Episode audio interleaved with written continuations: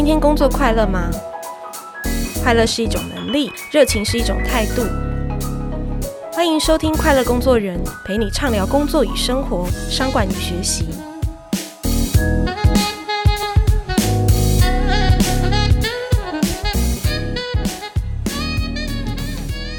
大家好，我是确实快乐工作人主编若涵。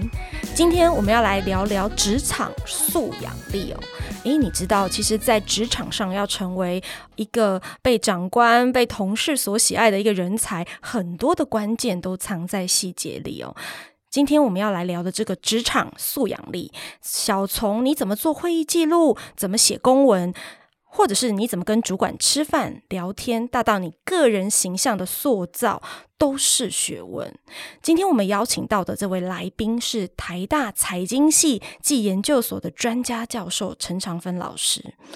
长芬老师，他毕业于台大法律系，曾经担任瑞士银行亚洲区副董事长、汇丰银行的台湾区总经理、元大金控总经理，往来共事的对象不是 CEO 就是世界级的机构投资人。嗯，虽然过去大半辈子老师都跟财务报表为伍，但是在十年前他转任教职之后呢，呃，长芬老师在台大开的这个职场素养课却是非常接地气的哦，跟学生来谈沟通、品味、情绪。去管理人文素养，教学生到底什么是职场做事的方法、做人的原则，非常受台大学生欢迎。甚至在进入台大教书前，老师也在北京清大、香港科技大学开课，呃，是多年来都受学生的这个评鉴非常优良的一个好老师哦，所以。今天呢，我们很荣幸的邀请到长芬老师来跟我们聊聊。诶，当他看遍了来来往往许多的人才，不同的世代的年轻人，其实他也观察到非常多。诶，其实每个公司要找的人才不一样，可是一定会有一些共同点。到底有哪些职场的素养是我们现在就应该留心去养成的呢？我们欢迎长芬老师来跟我们聊聊。老师好大家好，我是长芬老师，谢谢若涵今天的邀请，很荣幸。老师刚刚把您介绍出场的这个介绍词有谈到说，哎，其实您很年轻，您就成为这个优秀的台籍女性领导人，甚至三十五岁的时候就是外商银行非常少见的女性的 CEO 哦。哎，那老师回顾过往职涯，您自己觉得在教书之前这一段历程，为什么可以有这样子的成就？哦，这是一个很大的提问。那自己回头想呢？想到的是，在大学时候，我在台大法学院就跟几位同学去拜访我们的杰出校友。那么那一百位杰出校友个别说了他们成功最重要的关键。那有很多是管理名词，可是你仔细去看他们说些什么，是。所以这三个重要的价值，其实对于我后面的职场发展有关键的影响。其实大家都说的是，第一个就是用心，做什么事要用心；第二个最重要的是要诚实。这个诚实呢，不是对周遭的人而已，更重要的是是不是认识自己，对自己够不够诚实。哦，那这个是一生的修炼。可是我运气很好，在大学时候就知道自我觉察的重要性。那第三个是要能够保持正向的乐观。那这几个。可能是我整个价值体系的基础。如果上面还要再加两层呢，就是工作上琢磨过来的，就是要有受教的能力。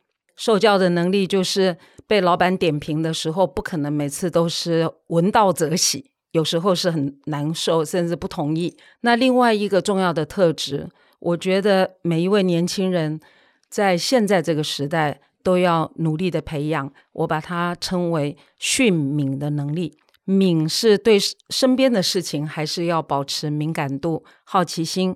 那训是什么意思呢？因为你很敏感，而且学会在不同的情境正确或者比较有效率的回应。这个训敏的能力，我认为也是我工作上原本是被逼着学，后来自己也非常享受这个过程。这个特质让我知道，它是我工作能够受到机构的重视，并且自己能够成就自己的目标重要的方法。是，所以老师刚刚谈到了三个很重要的一个特质，叫做诚实、用心、乐观嘛。那另外还有受教的能力跟这所谓训敏的特质，这都很关键。嗯，那老师其实您的这个职涯过往都跟很多欧美的专业人士合作，哦、那这也非常讲究师徒制。的这样子一个文化下，老师您自己觉得，后来你也也受这样子的影响，到台大您也在传承您毕生的这样子的一个精华嘛？是是。那过去有没有一两个，就是真的是对你职涯人生影响很大的一个例子？一些人，然后他们给你带来什么样的改变？这样子可以讲，我第一份工作是在律师事务所当一个小助理，说实在什么都不懂，反正学校学的东西突然全部都没有用，很恐慌。那么，第一个老板给我很大的震撼，就是每一次派给我一个任务的时候，他就是把手举起来，看着手表说：“你有三分钟可以问我问题。”是。那各位朋友想一想哦，什么都不懂，然后自己仅仅会的学历上那么一点东西，好像都用不上。那三分钟要问什么呢？那我当然都表现的不好，经常的被批评。嗯哼。有一天，这位英国的老板在下班之后就跟我说：“你想想看，你的部门就做一个业务，每一个业务分到你这个菜鸟身上，就是一小部分的任务。那你难道都不好奇，你在做这么小小的角色的时候，你怎么开始你的工作？”对。那我心里想，不就是等你告诉我吗？没有，主管说。如果你每次都不问，我就总是不知道你知道什么，会什么，你不会什么。那么我难道要在你前面发表一个小时的发言，然后你才回头去做事吗？嗯，那我觉得非常有道理。接着我就发现了，原来随时心中有三个 Q，在每一个新的任务，对于这个刚上手或者已经在职场还不算老鸟的这些朋友，就是要经常的想。我现在这个事情到底还需要知道什么资讯？这件事其实一直带着我到我转行到国际投资银行，我也是以擅长提问来胜出。这个例子怎么说？嗯、你看哈，全部国际大银行其实每一家的实力都是差不多的。那为什么我的对手拿到案子，我拿不到呢？交情啊，人脉的经营有关系。可是最重要的是，我能够面对决策者。问出其他对手没有问的问题，那这个锻炼呢，是从二十二岁出社会就开始锻炼，所以我经常谢谢我这个老板给我的提醒，因此我到哪里都有三个 Q。我现在学生知道什么时候跟长门老师通电话见面呐、啊，对任何事情都要有三个 Q，带着问题来找你，不是等人家告诉你，是因为各位年轻的世代学习的方法实在太多。而且也越来越容易。那么不让别人小看你，最重要的就是你很快的让对方知道你大概在什么范围，那别人都不敢小看你了。所以也是很重要学这个 Q。那如果再讲有什么对我人生改变很大的，就是我第二个工作国际投资银行这个工作，就是你做十件事，可能有九点五件是不会成功的。哇，Wow. 因为是非常竞争，然后牵涉到。客户这个企业很大的财富，甚至生死交关，因此呢，反复啦、毁约啦、欺骗啦，就是你再棒哦，怎么做好的这个计划，你都可能碰到事与愿违。所以我教书的时候，我记得教 MBA 的学生刚开始在北京，我讲出一句“事与愿违是常态”。我就看到那些三十多岁的人，这个掉下眼泪，因为他们都是办公室三明治人物，就上有主管，下有小助理要管。突然就发现，原来事与愿违才是常态。如果你的工作都如愿的话，那意味着你是大材小用了，因为你这工作你没有进步的空间。所以，这个事与愿违是常态，也是我勉励自己在工作上有挫折的时候的态度。同时呢，我也能够理解，其实没有人要失败，所以我也不会去成败论英雄。那这个态度其实对我是很重要的。是，所以老师刚刚提到，就是说在那个律师事务所当助理的工作，让他学习到心中永远都要保持提问，三个提问也许不错哈。那再来在国际投资银行的经历，让他真的也意识到，就是说，哎，其实事与愿违，很多的东西不如预期也是正常的。然后他也选择不以成败论英雄。那真的就是看见老师说，哎，其实您走过很多大家会向往的这样的职业的这样子的成就跟目标。那不知道难免也要问一下，您有些挫折跟挑战，是你觉得印象很深刻的吗？挫折来说是说不完，是。但是第一个，我觉得刚才好提问可以补追一个答案，就是呢，我可能从小就比较不怕生，就是对于陌生的事情我充满了兴趣，所以第一个工作就那么会提问，到第二个工作其实碰到挑战。就是别人觉得我问太多了，也有碰过问太多了。嗯，但是呢，在那个过程就有一些同才就会觉得你这个人好讨厌，你干嘛问那么多？你就去做嘛，不会再讲。其实不是，我一直怀疑说，到底要不要对什么事情都有三个 Q？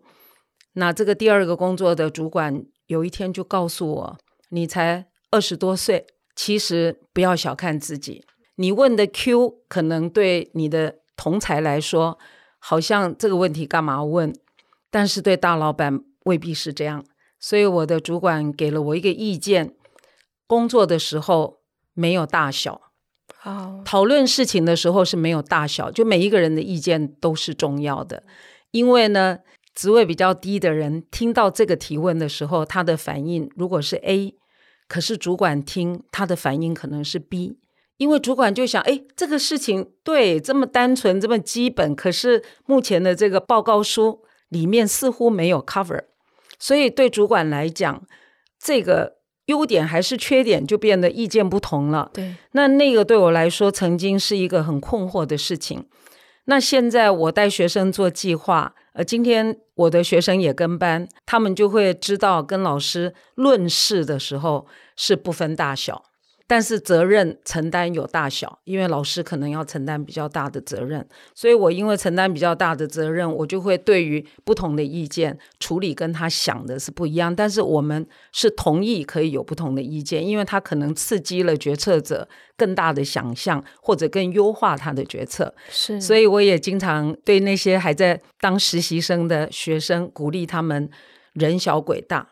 大不了就是老板看你多半分钟，你难受。但是你问的每一个问题，只要你是有练习过提问的，其实每一个问题都有它的价值。是，我认为在沟通上面的这个提问跟互动哦。大概也是因为都在外商公司做事，那你面对不同的文化、不同年纪，还有比你小的人，每天就想来干掉你等等，这些沟通其实都围绕着刚才讲的。其实每一次的提问都有它的价值，那不要低估自己啊。那这个我因为中间是转行的，法律转到金融，所以当时也觉得隔行如隔山，也有一些障碍，但是很快就发现原来素养是共通的。这是远远的影响我后来有机缘能够教书。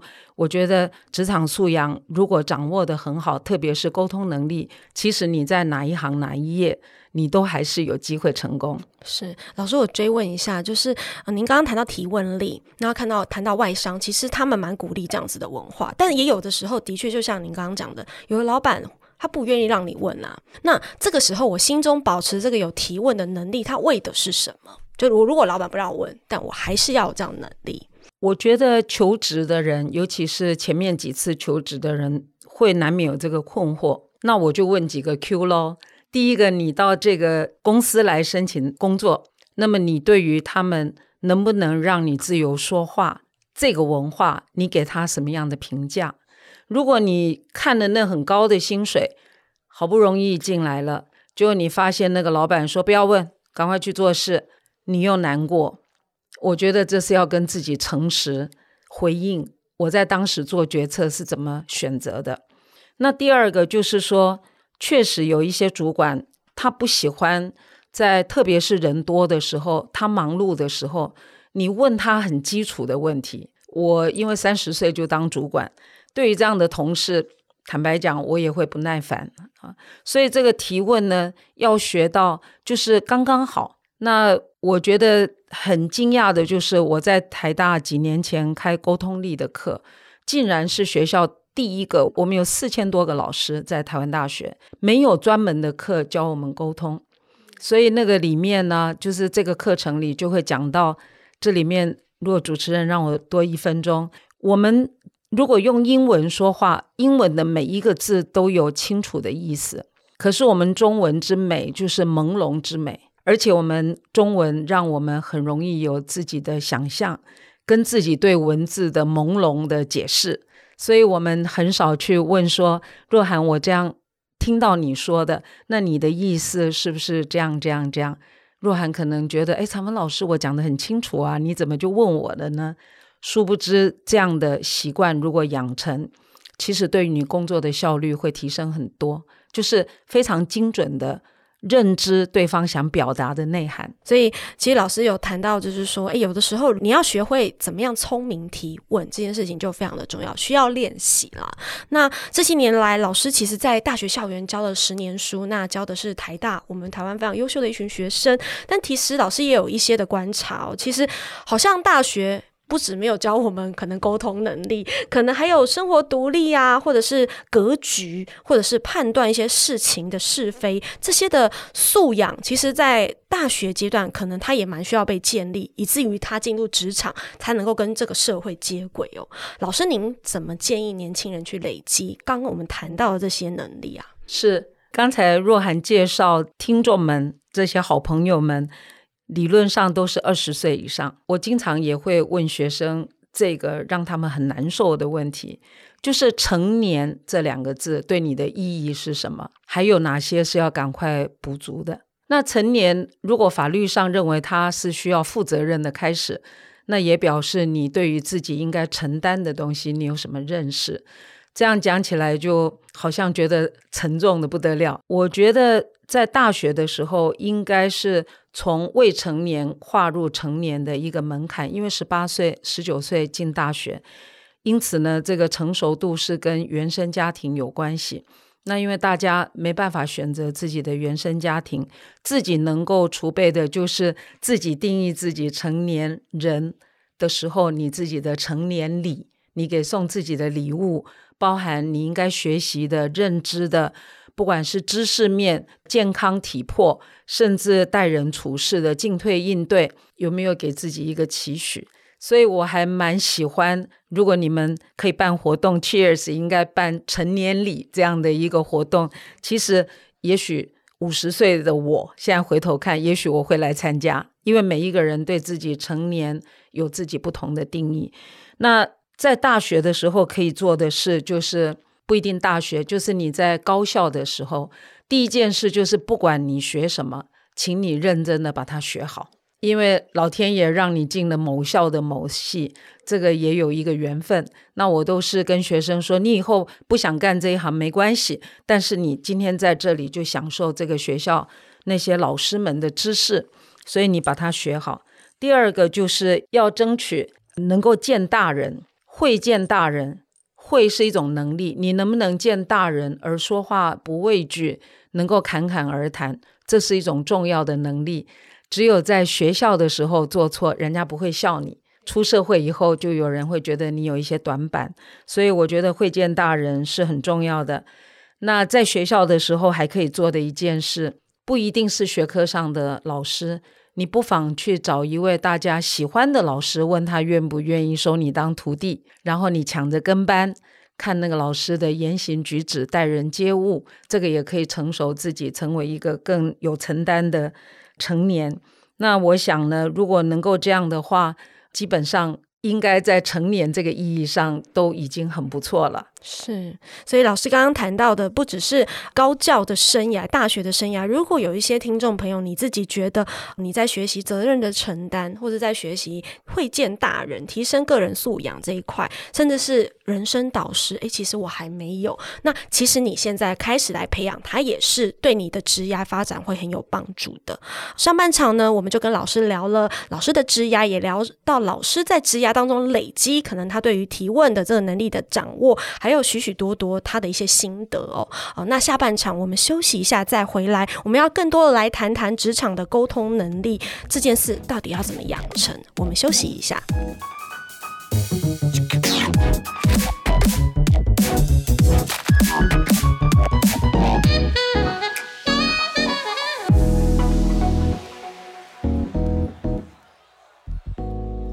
大家好，我是确实快乐工作人主编。今天我们邀请到的来宾是台大财经系暨研究所的专家教授陈长芬老师。老师来跟我们聊聊的是职场素养力这样的一个主题哦。老师好，Hello，若涵好。哎，老师，我们上半场聊了蛮多您自己的一个职涯，那也知道您在很年轻的时候就成为哎国际跨国的公司的这样的 CEO。那您这些年在学校这样带台大学生，那也看见很多年轻的工作者他们入职场当中所遇到的一些问题。那其中有一个我想要请教老师的，就是说现在的年轻世代可能他对于工作意义感或是他的一些想法跟以前不太一样了。那有的时候他会面面对主管或是这个公司的一些期待、一些想法，诶，其实是会有冲突的。那老师，我想问一下，就是说，那我们谈到沟通，到底当我的意见、想法跟我的主管是不一样的时候，我到底该不该说？那要怎么说呢？嗯，这是个好问题，其实是很困难回答。首先就是企业的文化，大概是会决定这个答案的向左或向右，这是第一个。所以。各位好朋友，如果你选择的这个职场，它的文化就是不让你有反对意见，要听长芬老师真正的想法是，你应该赶快离开，因为你心中的纠结才是你自己生命的重要的部分。我认为不需要耗费在一个不能言说，其实不能言说也暗示着你的才华能够展现的是受到一定的限制。当然，你的才华还在累积当中。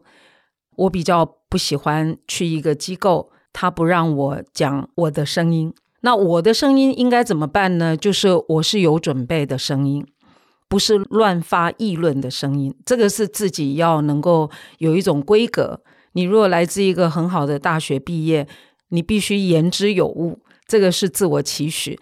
那这一点如果能做得好，我认为是可以争取发言。就是我刚稍早讲的，人小鬼大。最多就是老板看着你，心里想着这是哪来的二愣子啊？但是其实多数的老板还是希望能够找到传承的对象，所以我还是会觉得有意见不一样的时候，应该争取发言。那如果主管还是不接受，我们要怎么样去面对这样子的一个状况？主管不接受，这个就回到一个问题：你觉得你的意见不接受，你就不说话吗？这个要问自己。第二个就是，我希望讲的就是，我们到一个工作其实是做两件事情。第一个就是要成事，把事情做成，不是做事，做事不够的，你要把这事做成，就是 make it good，make it happen。所以这个做事跟成事不一样。那要成一件事，如果你是有一串上对下的关系。那主管他是分担他应该承担的这个责任，所以如果他真是没接受你的意见，我希望各位朋友能相信，只是在此刻这个案例上，并不表示你所说的话在他的脑海里没有蝴蝶效应。我觉得年轻人也要有志气，说了还是说了，但是有没有被接受，那个是那个决策者他承担的责任。啊，所以这个关系角度不同，要注意这个问题。另外就是分工协作，真的是一个非常困难的事。那里面包括主管给你一个任务，说若涵，这个事你去做，就讲完了。你听到的只有说 just do it，可是问题是他的 just do it 跟你自己要做的 just do it，可能内容是有很大的差异。所以又回来讲这个提问的重要性，但是同时。你要知道，这是我期许各位所在的职场都不要轻易的去假设其他人的恶意，特别是直属的长官，因为他是 interview 过你的，他不可能还特别花时间设一个陷阱，然后让你来这里让他对付你。我觉得这个连续剧看太多会有一些后遗症，但是我们应该尽量的避免在脑子里编织还没有发生或者没有验证的剧情。这个是自我期许。那主管如果没有按你的意见去做决策，呃，我的意见是这样：你应该经常做笔记、写日记，记下你今天给了一个意见。等这事情过了，有一个机会能够跟主管心平气和的说话，你可以问他说：“我上一次那个意见，如果现在还需要延展的话，我可以做什么贡献？”所以你提问之后，我觉得一个年轻的上班族要经常 offer offer，我那个意见可不可以延伸成另外一个议题？些许你就替公司开了一个新的这个业务线，很难说的。那主管有时候不耐烦，那我可以跟各位诚实说，我当主管的时候，我们都是很讲求速度的，而且没有容忍错误的空间，所以压力很大。我也会对年轻的同事不耐烦。回想一下，那个不耐烦来自什么呢？就是很希望你可不可以先按我的方式去做。回头我有空，若涵正好回来找我，我也会愿意告诉你这个事情的来龙去脉。但是在那个当下，我真的没有办法 entertain，就我奉陪你在那儿问一些基本的问题。我觉得主管的不耐烦，我自己来说很多是出自这个层面，但是他没有恶意，因为若涵是。过五关斩六将，我聘进来的，我当然不愿意他对我有误解，所以每一位年轻的部署也是要替主管给一个同理心，那是说我也是主管未来的爱将，所以我的所有的事情也是成就他的事，成就我们公司的事，要人小鬼大，就是讲这个事。那从这个角度，如果你定的很好，我觉得你沟通的语言。你在被拒绝意见的时候，你大概会反应的比较好。是，所以老师谈到的这个态度，其实是一个很积极正向的一个态度。就是说，当然你有不同意见，你需要表达。但是如果这个意见，这意见当然是要想过的嘛。那如果表达出来，主管没有接受，也不要停在这里，而是你可以找一个时机比较成熟的时候，诶，再跟主管提提看，这个想法有没有后续发展的可能。诶，若涵，你这个我想起一个案例，就是过了一天之后。很快发现，昨天总经理没有接受若涵的意见是一个错误哦哦，这是真的，这是发生过的。是那请问，这时候若涵是翘起尾巴，很得意的在茶水间画事吗？还是为什么是这样？那我学生问我这个问题，我觉得特别好。我跟他们讲，有一天你愿不愿意当总经理的时候，被一个年轻的同事这样背后说你，肯定不愿意。所以你必须给你的主管一个信任，就是他没有任何的意愿成为一个失败的总经理。好了，那为什么昨天他没有接受若涵的意见，然后今天其实证明可能若涵是对的？很奇怪，我还是说你要信任你的主管，因为他所接收的对决策有帮助的讯息比你多，而且比你影响更大。你不知道他是不是昨天晚上有一个很关键性的讯息改变了他的决策，但是他已经五点钟宣布了公司的做法，所以这个同理心呢，换是我，我当总经理，我三十几岁当总经理，我觉得我有很多的时候是年轻的同事因为提问让我吓到，甚至他是对的，后来证明，但是我都欣赏他们没有拿这个来。讲主管啊，因为他们理解有一天他坐这个位置的时候，他也有可能碰到同样的挑战，所以这个优雅跟这个素养要在年轻的时候就储备起来。是针对沟通这件事，还有一个最后要追问老师的就是谈到这个，如果说我今天是三明治主管，或者我不是三明治主管，我是基层员工，但是老板主管给我的指令前后不一的话，我怎么去沟通才不会有反效果，或者是我怎么看待？首先，你 take 一个 message，你刚刚提到是两个主管，也许有中主管跟大主管给你不同的意见，这个经常发生。我觉得第一个 checking point 是这两个文字不一样，它的内涵是否也不一样，要验证他们平常使用的语言跟你自己对语言的认知。所以呢，驾驭语言跟把说话说好这件事很重要哈。那两个主管意见，假如正好相反。所以你就撒在中间。我给你的意见是，你应该考虑先向你直接的主管用你自己的话问他一遍，这件事情是要这样做吗？第二，不要立刻说，但是你的老板跟你讲的不一样。哦，是。这个算是一个不成熟的处理。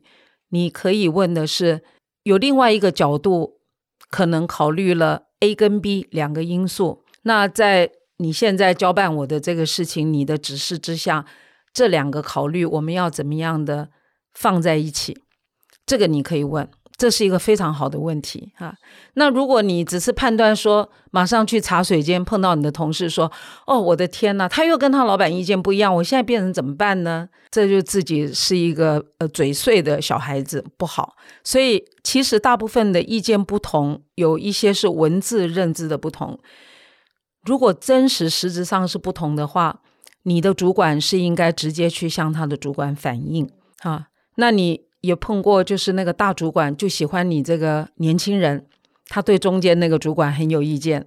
我还是建议你不要跳跃阶级，因为这个公司有公司的 hierarchy，不需要去碰触。但是大主管不会没看到你的表现，所以忍下来，这个事情就这么做，也不会有长期的对你不利的地方。是，谢谢老师，呃，很实质的来告诉我们，诶，就是其实成熟的表达，它不应该只是一个好像听到什么马上回去说啊，这个对吗？这个错吗？而是你其实需要整合出你可以怎么样去执行这件事情，所以你的所有沟通都是有助于公司的这个目标可以往前走，不管他们彼此的意见有没有一样，可是你能贡献什么，这是你需要去 focus。若涵，你讲了几个我上课很强调的，第一个就是我们到一个机构上班。你领的薪水是机构的薪水，不是主管给你的薪水。所以公司的目的，它的宗旨其实是高于主管。如果是相反的意见，这个要判断正确。那第二个就是说，当意见不同的时候，你要怎么样的自持？就是说你自己怎么样安定自己？我想呢，你就要想，其实决策者他所做的决策。不是一个对或错，因为没有人会选择做错的决策。你要相信，没有人要做错的决策。那什么是对的决策？我称它叫做比较适合当下这件事情的决策，就是好的决策。什么叫比较好呢？就是资讯充分，然后那个情况很清晰，而且对公司的利益容易判断，这就是好的决策。所以，你作为一个部署。不要自己年纪轻轻就学藏一手，有个资讯不告诉你，或者是故意话把它讲得不清楚。因此，做一个中层或者是刚进入职场的朋友，就是要经常 factual lead，一定要讲事实，分析也是事实，所以就不会产生你不敢讲或者你觉得不合适讲，就没有这件事。就是你讲你的才干应该说的话，那么主管他们。就是会去做适当的决策，那就是对公司好的决策。你不要一个小朋友自己在那边说这个对那个不对，因为你的经验跟你对公司的理解其实不如主管们，所以这个尊敬也要给出去。那自己也是会有的学哈，也很好。那谈完沟通呢，有一个部分也是老师在这个课堂上教学生非常受欢迎的，就是专业形象的塑造。其实真的职场有很多的美角哦，与人接触的这个第一印象。你的仪容怎么管理？诶，老师有没有什么样的建议可以给我们的快乐工作人的听众？我觉得台湾的年轻世代都是仪容很好看，这一点我们要很有信心。那上班的时候，当然就是你所处的这个办公场所，它可能有一定的期待，这个很难一个标准去讲。像现在也不强调一定要穿正装。也不是强调女生要怎么穿着，这些已经都没有，所以这个我不太担心。但是有几个我希望能够呃提醒大家的，就有机会的话练一下自己的声音。哦，练声音。声音呢是一个人所有情感的表达，声音的大小、声音的 pitch 的高低，还有说话能够发音很标准，这些非常。重要的影响一个年轻人在职场的发展，所以我的课程呢，经常推荐学生去上声音的课。很多学生去上了课，全部的声音，他忘掉他之前二十几年来怎么说话，因为那个教声音的老师会跟你讲，你喉咙到声带所有器官共鸣它是怎么产生的。那还有学生变成会唱歌，所以我说，声音的表情是一个人要当主管的第一个要件。如果你的声音就是听起来不像是演男主角、女主角的，这是很吃亏。所以声相我觉得很重要。第二个是仪态，这仪态呢，还是跟自己所处的环境有关系，但是去练一下仪态。练一点跳舞舞蹈哈，或者是走路的时候，同学互相点评，这都是在我课堂之外。不要说是台大的学生，他们其实如果照照镜子，别人在背后用那个手机拍他走路，他也会很警觉到自己原来走路不好看的。那我想这些形象、声音跟仪态，有时候比你的学历。还有比你的穿着还来的分数重得多，所以提醒大家学习。是声音。哎，其实要学的学问很大哦。那老师谈的仪态也是，那这些都可以从生活中开始练习起。那呃，最后呢，嗯、要跟老师来请教的就是说，其实您也谈过说，在职场上的很多累积是从小事做起的。刚刚谈到非常多的能力养成，哎，其实一步步的去储蓄自己的能力，做一个有成长型心态的工作人是非常非常重要的。那老师最后想请教您，就是说，怎么样从自我的领导力出发去？哎，培育自己，然后在职场当中，OK，嗯，有几个事情可以讨论。第一个就是要勉强，勉强，带着勉强成长。那我相信听众朋友很多懂日文，日文的学习两个字就是 “bengyo”，就是勉强。勉这个字在我们的中文里面是指你尽最大的力，那强是需要 peer pressure。你需要有人跟你砥砺，你才会变强哦。所以一个人自己孤单单的进步是速度比较慢。所以第一个就是要勉，然后要强，勉强自己。第二个是听起来有点残酷，向懒告别。那我开开玩笑就说“懒”这个字很有意思，把心，左边是一个心，把心赖给别人就是懒，那就是把赖给别人的心拿回来。向懒告别，勤快呢？做事情很勤快，什么都很勤快，听起来好像人生很累。可是各位年轻的朋友，年轻最大的本钱就是不要懒，去做所有你想做的事情，去学你所有想学的事情，因为你是在最美好的时代。嗯，那如果一定要再加一个，我是想。有一位人生的导师，或者有好几位，如果你运气这么好，在不同阶段都有一个 mentor，是非常重要的。这些导师他不是教你知识上的东西而已，比较重要的是你有一个为人处事的榜样。你在每一个阶段都在进步，那你有一个榜样，你就会越来越像那个榜样所提供你的指导啊，所以。我觉得我个人就是人生导师，一直有好几位，所以我都感谢他们。所以我并不是靠我一个人走过来的。可以提供大家学习的参考。是，大家听到这边应该也会觉得意犹未尽哦。虽然因为时间的关系，我们这一集的节目要到尾声，但是鼓励大家，如果你自己对于长芬老师所分享的这个职场素养能力、领导力有兴趣，大家也可以去听老师的节目。老师有一个节目叫《职场迎风飞》，还有一个脸书的社团叫做《职场素养与领导力》，大家只要上网搜寻就会看到。啊，真的谢谢。嗯，所以真的。听完了老师这样子跟我们的分享后，也真的期待哎，大家就在生活中从今天就开始，我们让职场素养每天的累积一步步都看得见，一起迎向职涯也有一个更好的发展。我们谢谢长芬老师，呀，太好了，谢谢若涵，是我们听众朋友，我们也下次再见。